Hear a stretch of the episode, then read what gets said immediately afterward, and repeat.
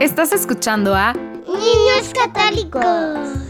El podcast que semana a semana Catholic Sprouts trae para ti y tu familia.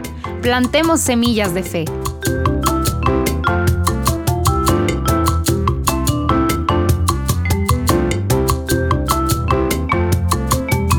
Bienvenidos de nuevo a Niños Católicos. La semana pasada supimos que María comenzó a parecerse también a otras dos niñas en la escuela de Quiveo y que las visiones a menudo se capturaban en grabaciones de video o de audio. Aprendimos cómo María seguía la costumbre de Ruanda, haciendo largas visitas y se aparecía a menudo durante cuatro horas o más enseñando a las niñas oraciones y canciones hermosas. Aprendimos sobre su llamado al arrepentimiento y al cambio de corazón, no solo en Ruanda, sino en todo el mundo. Ella nos rogó que le demos lo mejor a Jesús en oración.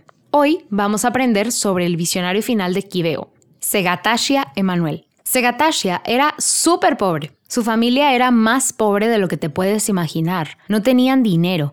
Cada año esperaban no morir de hambre plantando un par de semillas de frijoles, esperando que las plantas crecieran y pudieran tener suficiente comida para comer. A menudo estaban al borde de la inanición. Vivían en un pequeño grupo de chozas. No había ningún camino y pues ningún camino que condujera a este caserío. Si quisieras salir de esta área, tendrías que caminar por el bosque, sobre los ríos. Era un lugar muy, muy, muy remoto. Era tan remoto que Segatashia nunca había oído hablar de Jesucristo. Sus padres eran vagamente paganos, lo que significa que en realidad no les importaba mucho la religión. Sabían algo acerca de los viejos dioses africanos que habían sido adorados, pero en realidad no les importaba mucho. En cambio, pasaban la mayor parte del tiempo trabajando muy duro, tratando de no morir de hambre. Un día, fuera de esta pequeña cabaña junto a sus campos de frijoles, Segatashia escuchó una hermosa voz que lo llamaba. La voz no dijo quién era, pero llamó a Segatashia y le preguntó si haría su trabajo. Ahora, había algo en esta voz que simplemente agitó algo dentro de Segatashia y estaba desesperado, ansioso por hacer lo que sea que esta voz le dijera que hiciera. Entonces, la voz le indicó que fuera a la granja de un vecino y les dijera que tenían que arrepentirse, que tenían que purificar sus corazones y dejar de pecar. Sin dudarlo, Segatashia se puso de pie de un salto, fue al patio del vecino y comenzó a declarar este evangelio de arrepentimiento. Ahora, por supuesto, pues puedes imaginar que si un chico extraño apareciera y te dijera que dejaras de pecar, estarías muy confundido y pues hasta podrías enojarte. Y esto es lo que pasó. Entonces, Segatashia se vio obligado a huir. Sin embargo, mientras huía, el cielo se abrió y vio frente a él la imagen de Jesucristo. Lo interesante es que Jesucristo apareció como un hombre ruandés, de piel oscura, vestido con una túnica ruandesa. Cuando Segatashia le contó más tarde a su familia sobre la visión, dijo que mientras miraba el rostro de Jesús, sintió que los brazos del amor lo envolvían. Ahora, antes de esto, Segatashia simplemente había sido un granjero analfabeto y sin educación, que intentaba no morir de hambre en las zonas rurales de África. Pero después de ver a Jesús, fue cambiado. Él ahora tenía una misión, estaba decidido a hacer cualquier cosa y todo lo que Jesús le pidiera. Así que volvió a su choza donde vivía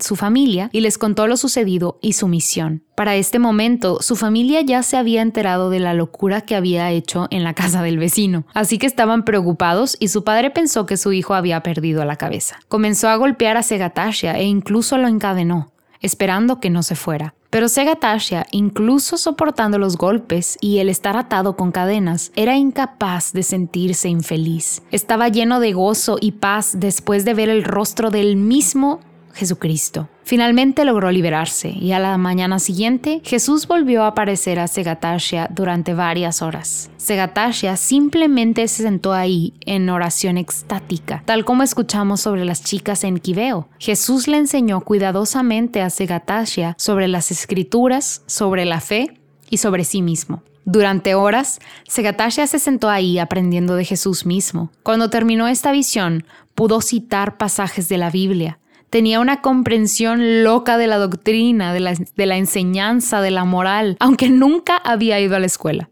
Y antes de esto ni siquiera había oído hablar de Jesucristo. Finalmente, después de muchas lecciones con Jesús, Jesús le dijo que fuera a Quibeo y que apareciera en la plataforma fuera de la escuela para que Jesús pudiera hablarle ahí frente a la multitud. Y así fue. Ahora, como ya sabes, Segatasha era muy pobre. Había estado en el campo pastoreando cabras antes de ir a Quibeo. Estaba cubierto de barro, su ropa eran harapos, literalmente harapos, camisetas con agujeros, pantalones cortos hechos jirones. Sin embargo, subió al escenario y Jesucristo, él mismo, se apareció a Segatasha. Lo que es tan increíble, amigos míos, es que tenemos grabaciones de lo que Segatasha le dijo a Jesús. Se hablaban como amigos y debido a esto, Jesús pudo usarlo y enviarlo en misión. Mientras Jesús se aparecía a Segatasha, los médicos estaban examinando su cuerpo. Era extraordinario. Podían pincharlo con un alfiler y él no se daba cuenta. Podían escuchar su ritmo cardíaco casi explotar mientras Jesús se le aparecía. Pero luego, de repente, estaba completamente tranquilo y en paz. Realmente fue algo increíble. Finalmente, Jesús envió a Segatasha en misión a otros países de África para llevar el mismo mensaje que María les estaba diciendo a las niñas de Quibeo, que tuvieran una conversión y regresaran a Dios con un corazón puro. Desafortunadamente, este llamado a la conversión, al perdón, a la pureza, no fue recibido por todos en Ruanda, debido a las grandes divisiones creadas por los belgas hace mucho tiempo. Una guerra horrible y un genocidio ocurrieron poco después de que terminaron estas visiones. Lamentablemente, Segatasha y la mayoría de los visionarios murieron durante esta guerra. La palabra genocidio significa que toda una raza, todo un grupo de personas muere. Recuerda, los belgas habían agrupado a la gente de Ruanda en función a su apariencia física, los Hutus y los Tutsis. Después de años de ser tratados como menos que sirvientes, los Hutus estaban enojados. Cuando el presidente de Ruanda murió en un accidente de avión, aprovecharon ese evento como una oportunidad para tomar el poder. Lo hicieron de manera muy violenta. En menos de cinco meses, casi 100 días, más de un millón de personas murieron en Ruanda. Cada familia en Ruanda perdió a varias personas. Algunas familias enteras fueron asesinadas. Fue y sigue siendo un evento realmente horrible. Por supuesto, todos deseamos que la nación de Ruanda hubiera escuchado el mensaje de María y Jesús, que hubieran soltado este odio, que esto no hubiera sucedido. Pero el mensaje de Nuestra Señora de Quibeo no fue solo para aquellos de Ruanda, sino para todo el mundo. Todos nosotros como seres humanos luchamos por la paz. Nos gusta pensar que somos mejores que otro grupo de personas o que otro grupo de personas no es tan bueno como nosotros. Pensamos esto en nuestras familias, en nuestras aulas, en nuestro gobierno, en el mundo. Puede que esto no conduzca al genocidio, pero sin duda conduce al odio y a la desconexión. Debemos rezar todos los días por una conversión de nuestro propio corazón, pero también por la paz del mundo.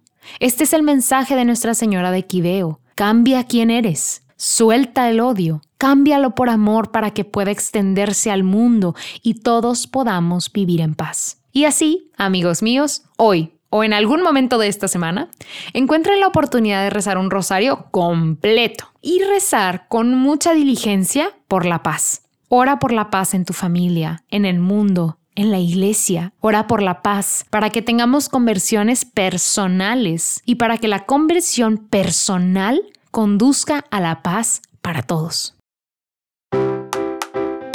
Ya fue todo por hoy familias. La próxima semana seguiremos conociendo más de las apariciones marianas, por lo cual te esperamos aquí mismo en Niños Católicos, el podcast en español de Catholic Sprouts.